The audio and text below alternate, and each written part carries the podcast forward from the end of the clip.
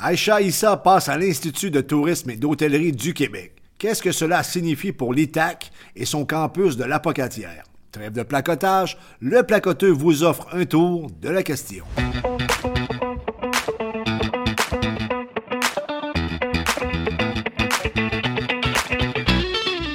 Maxime Paradis, journaliste et rédacteur en chef du Placoteux. Bonjour. Bonjour, José.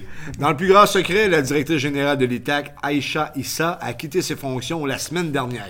Oui, effectivement, je, dis le, le, plus grand secret parce que si ce n'était pas euh, d'une communication interne qui a été transférée au placoteux, ben, ça serait pratiquement passé sous silence.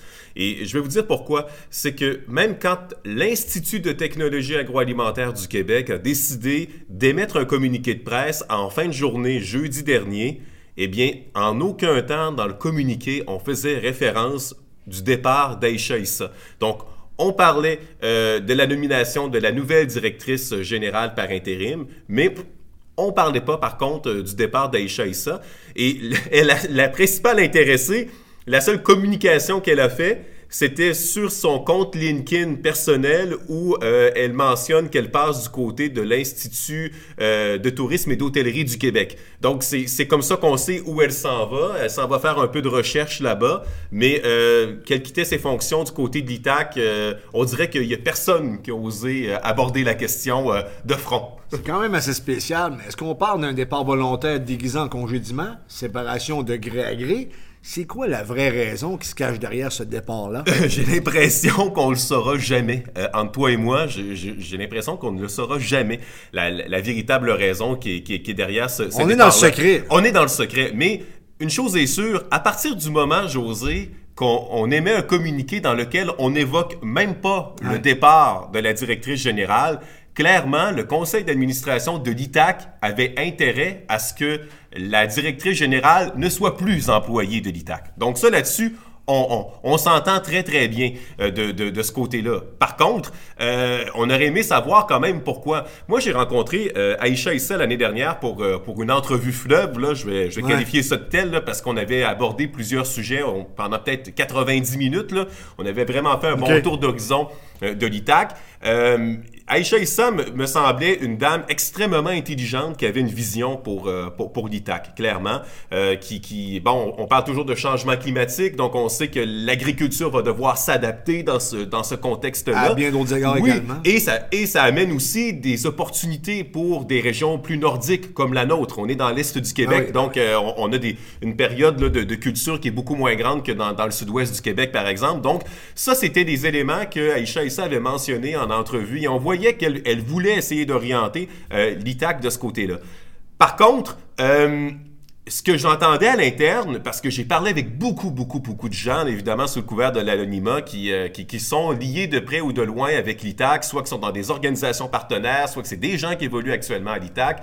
Ce que j'ai compris, c'est que peut-être que le leadership de Mme Issa à l'interne n'était pas toujours euh, facile, il n'était pas toujours doux, on va dire ça de, de, de cette manière-là, euh, de, de, telle sorte que euh, apporter un, un, changement de, paradigme ou faire virer un paquebot euh, euh, dans, une autre direction, si au final euh, on n'est pas capable de faire embarquer le monde de notre côté, peut-être que c'est là que ça échoue.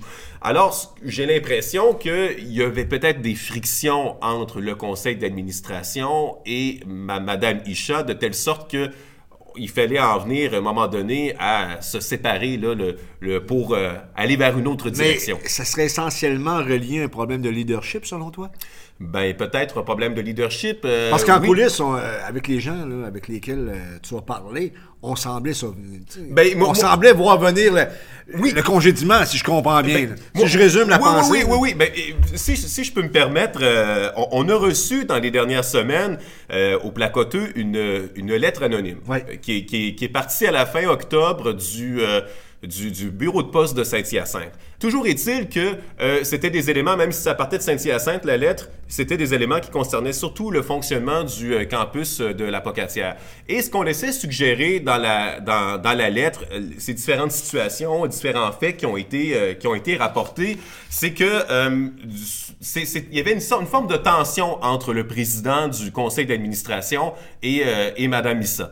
Donc, ces tensions-là on, semble les attribuer peut-être à des intentions de la part du président, monsieur euh, Alain Chalifou, euh, à vouloir rapatrier, par exemple, certains programmes d'études du côté de Saint-Hyacinthe, des programmes qui seraient donnés actuellement euh, à la Pocatière. il y aurait aussi de l'opposition de la part du président sur le développement d'une attestation d'études collégiales, on ne sait pas laquelle, mais qui serait donnée du côté de la Pocatière. Donc, c'est à ça qu'on fait référence dans la lettre. Donc, des bras de fer peut-être entre Mme Issa et M. Chalifou. De là à dire que c'est ça qui va faire en sorte qu'on on va tasser une directrice générale ou qu'une directrice générale va partir de son plein gré ou qu'on va la, congédier, euh, je pense que n'importe quelle organisation, il y a toujours à un moment donné des tensions euh, entre le président et euh, la direction générale. Ce que j'ai aussi entendu en discutant avec toujours des personnes sous le couvert de l'anonymat, c'est que la gestion des ressources humaines, c'était un élément qui était peut-être pas la force de Madame Issa. Et c'est peut-être là que ça, le bas blesse et que ça a commencé à occasionner des problèmes. Et euh, peut-être qu'avec certains membres du personnel, il y avait aussi des tensions possiblement entre Mme Issa et ces gens-là, de telle sorte que là, euh, le conseil d'administration en est informé, le conseil d'administration doit agir. Mais une chose est sûre, c'est que si tout allait, allait pour le mieux dans le meilleur des mondes, José, je reviens au communiqué de base. On aurait pris la peine de remercier Mme Issa de ses services, chose qu'on n'a pas fait. On n'a même pas évoqué qu'elle était partie. Donc, c'est et on n'a même pas voulu commenter non plus du côté du président. On essaie euh, de, faire passer ça en douce. On essaie de faire passer ça en douce. Mais visiblement, il y avait un problème. Ben, clairement, il y avait il y a un problème. Et, moi, je, je, je, trouve que c'est questionnant quand même pour l'avenir de l'ITAC. Parce que, rappelez-vous, quand on a créé l'ITAC, au départ, on parlait de l'ITA, pour vous ramener un peu dans, dans, dans, l'histoire.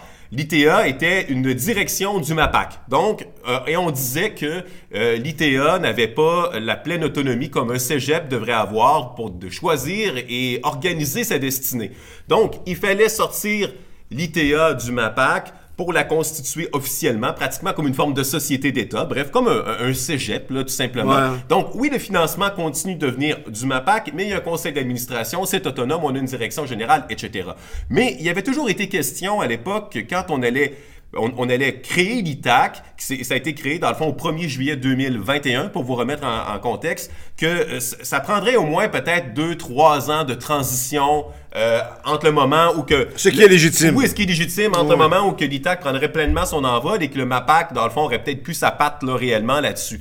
Par contre, Là, après même pas deux ans, même pas deux ans et demi, finalement, la directrice générale quitte le, quitte le paquebot. Euh, le vaisseau amiral, pour reprendre les termes d'André Lamontagne, le ministre de l'Agriculture au Québec. Donc, euh, moi, je trouve que ça envoie un très mauvais message. Euh, ça envoie un très, très mauvais message, alors qu'il il faut orienter rapidement cette institution-là et autant les deux campus à Saint-Hyacinthe et à la Pocatière? Écoute, Maxime, je te réfère à l'échec qu'on a eu concernant le pavillon de médecine vétérinaire où ce que la Pocatière n'a même pas été euh, considéré. considéré. Ou étudié. Ou étudié mm-hmm. tout à fait dans le processus. Et là, tu me racontes ça ce matin, parce qu'on est le matin. Euh, L'ITAC, est-ce qu'on a une forme de période d'instabilité du côté de l'ITAC? Parce que j'ai comme l'impression que ça va pas dans le sens où ce qu'on aimerait collectivement que ça aille. Mhm. Je me trompe-tu ou... Euh? Ben, en, fait, j'ai l'impression que il y, a une vision éducative pour, pour l'ITAC et que d'un autre côté, on a une vision peut-être plus orientée vers le marché du travail. Donc, si on parle de la vision éducative, on va voir l'ITAC comme un leader qui va euh, essayer de se projeter et projeter l'agriculture de demain à travers les formations qu'on va faire, orienter la recherche aussi euh, agronomique dans, dans, un sens pour qu'on soit capable de faire face aux défis de demain. Quand j'avais des, des, discussions euh, avec la directrice générale de l'ITAC, je, je sentais pardon, que la directrice générale de l'ITAC, elle était dans cette orientation-là.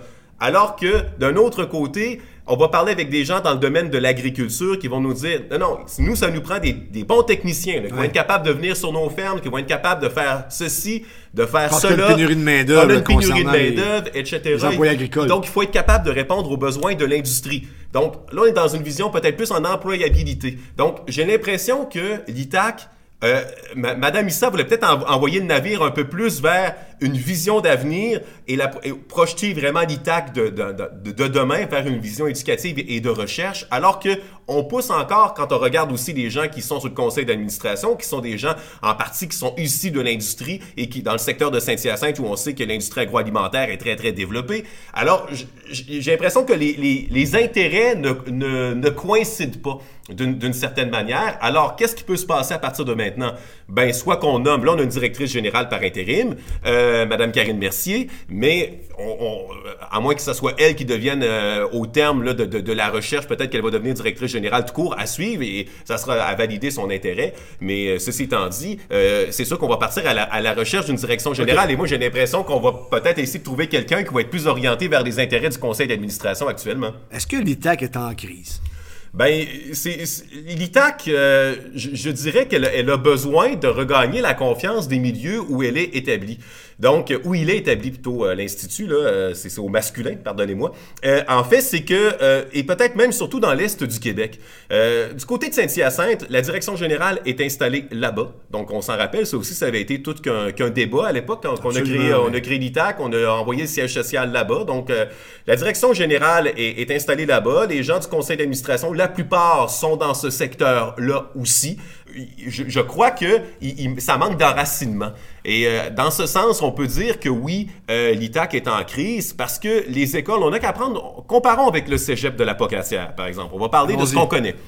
Le cégep de la Pocassière, on voit très très bien que c'est une institution collégiale qui est ancrée dans son milieu. Et qui est en santé. Qui est en santé. Donc, euh, on va aller dans n'importe quel euh, réunion d'assemblée générale annuelle. Euh, Marie-Claude Deschaines, la directrice générale, on va la voir. Euh, assemblée générale annuelle de développement économique La Pocatière, du euh, CDBQ, les, et tous les partenaires qui gravitent autour. Elle est présente. Donc ça, on, on, le voit, on le sent. Elle fait la représentation du cégep de la Pocatière dans le milieu sur la côte du Sud.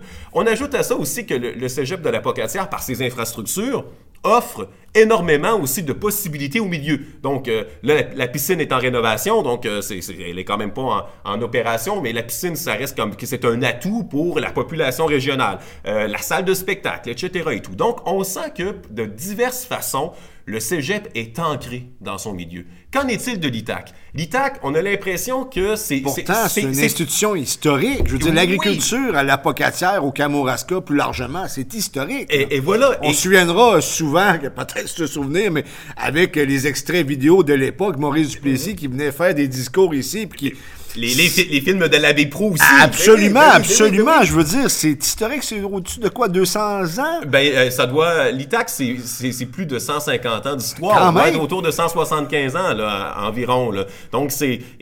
On veut oui. pas abandonner ça ici. Non, là. non, non. Ben non, c'est normal. On n'est pas rendu là non on, plus. On est dans une région, on est dans une région agricole. Absolument. Et justement, parce qu'on est dans une région où l'agriculture est un moteur économique tellement important, de savoir que l'ITAC semble pas ouverte sur son milieu, c'est un gros problème. Et, et vous allez lire dans le placoteux de cette semaine une lettre ouverte très intéressante d'André Simard, euh, qui est le maire de Saint-Roch-des-Aulnay, mais qui a été, à l'époque, directeur de l'ITA. Également député. Et député, oui. Euh, de, de, il a été directeur de l'ITA de 1996 à 2010. Et quand on parle de l'ITA ou de l'ITAC. Là, aujourd'hui, le nom, on parle des, des, dans les gens du milieu, les gens se rappellent les bonnes vieilles années d'André Simard Absolument. parce que M. Simard était local et justement, le fait que M. Simard était local, qu'est-ce qui s'est passé à l'époque? Ben, la création du CDBQ, ça s'est passé justement à cette époque-là. Il faisait partie des, du groupe de visionnaires qui était derrière ça. Euh, une fois que la ferme fédérale avait retiré ses billes, là, justement, du milieu à la pocatière. La ferme biologique, euh, la ferme laitière biologique, ça s'est fait à l'époque où il y avait Claude Deschard qui était député euh, de, de, de Kamouraska, Témiscouata, et qui on avait euh, André Simard qui était aussi directeur de l'ITA. Donc, il y a eu des avancées importantes et on sentait que l'ITA jouait son rôle important dans le milieu et qu'on s'en allait, on, on, avait une vision d'avenir et qu'on on était en collégialité avec les acteurs du milieu socio-économique. Aujourd'hui, c'est plus ça qu'on sent. Et dans sa lettre ouverte, André Simard, ce qu'il suggère, c'est qu'il faudrait peut-être en arriver à avoir une direction de campus à la Pocatière. Et ça, ça faisait défauts. Et l'idée n'est pas bête. Elle devra, du moins, être, à mon avis, être analysée sérieusement par le conseil d'administration parce que c'est pas vrai qu'une personne qui est à 300-350 km de l'Apocatière, et là on parle du campus de Saint-Hyacinthe, peut avoir une représentativité euh, dans le milieu ici euh, sur la côte du Sud, comme elle va offrir du côté de Saint-Hyacinthe. Donc, et les, réalités sont très différentes. la, la, taille de l'industrie agroalimentaire à l'Apocatière n'est pas la même taille que celle à Saint-Hyacinthe. C'est pas les mêmes acteurs non plus, mais ça veut pas dire que c'est pas une industrie qui est valable et c'est pas une industrie qui est solide. Mais c'est juste qu'il faut être capable de l'articuler selon nos besoins et aussi que, que l'ITAC soit capable localement de, de, pouvoir se greffer à ça. Mais est-ce qu'on n'est pas en train, tranquillement, pas vite, de déshabiller un peu l'apocatière pour habiller davantage Saint-Hyacinthe? Ben, c'est toujours la crainte qui existait. Ah, mais oui, c'est légitime. Mais cette crainte-là revient constamment. Donc, d'une certaine manière, quand on remonte dans l'histoire, et moi j'ai parlé avec M. Claude Leblon, là, qui a été agronome et qui a travaillé, euh, qui est toujours de ce monde, qui habite à l'apocatière et qui a travaillé à, à, l'ITA à partir des années 60. Et bon, euh, j'avais, euh, à l'époque on avait parlé de, la, direction générale qui serait à Saint-Hyacinthe, il m'avait confié à quel point, des, il remontait à Racine jusque dans les années 70, à quel point il y avait toujours eu des formes de tentatives de rapatrier des formations, de mettre la clé dans la porte du côté de l'apocatière et amener ça à Saint-Hyacinthe. Donc, ça a toujours été là ça, ça toujours, et je pense que, tu sais, on va toujours avoir la crainte que le gros va vouloir écraser le petit. Je pense que c'est vieux, vieux comme le monde. Dans l'histoire de l'humanité, ça a toujours été présent. Mais euh, est-ce que euh, les deux peuvent coexister? Ça, c'est clair. C'est juste qu'il faut reconnaître que les besoins et les réalités sont différentes. Et il faut peut-être organiser, peut-être oui, réorganiser aussi l'enseignement qu'on donne pour pas donner nécessairement la même chose dans les deux campus et, et peut-être mieux orienter le, campus de l'Apocatière vers les besoins de l'agriculture de l'Est du Québec. Donc, c'est ça aussi la, réalité. Est-ce que ça ne passerait pas par une intervention plus directe de Québec dans le dossier? Ben, en même temps, d'un autre côté, Québec te dirait que quand ils ont créé l'ITAC, il y a deux ans, et le ministre de la Montagne te dirait que c'était justement pour que l'ITAC puisse voler de ses propres ailes. Donc, pour que le gouvernement cesse, en fait, d'être... D'intervenir. Donc, il, faut que, il faut que la vision, elle soit surtout mise de l'avant par portée par le conseil d'administration et qu'on ait une direction générale aussi qui est en accord avec cette vision-là et qu'on la, on, la déploie. Donc, grosso modo, c'est un peu ça. Maxime Paradis, rédacteur en chef au Placoteux, merci beaucoup. Merci, José. On se voit la semaine prochaine pour un autre balado. Merci. Trêve de placotage est enregistré dans les studios de la télévision communautaire du Kamouraska à Saint-Pascal.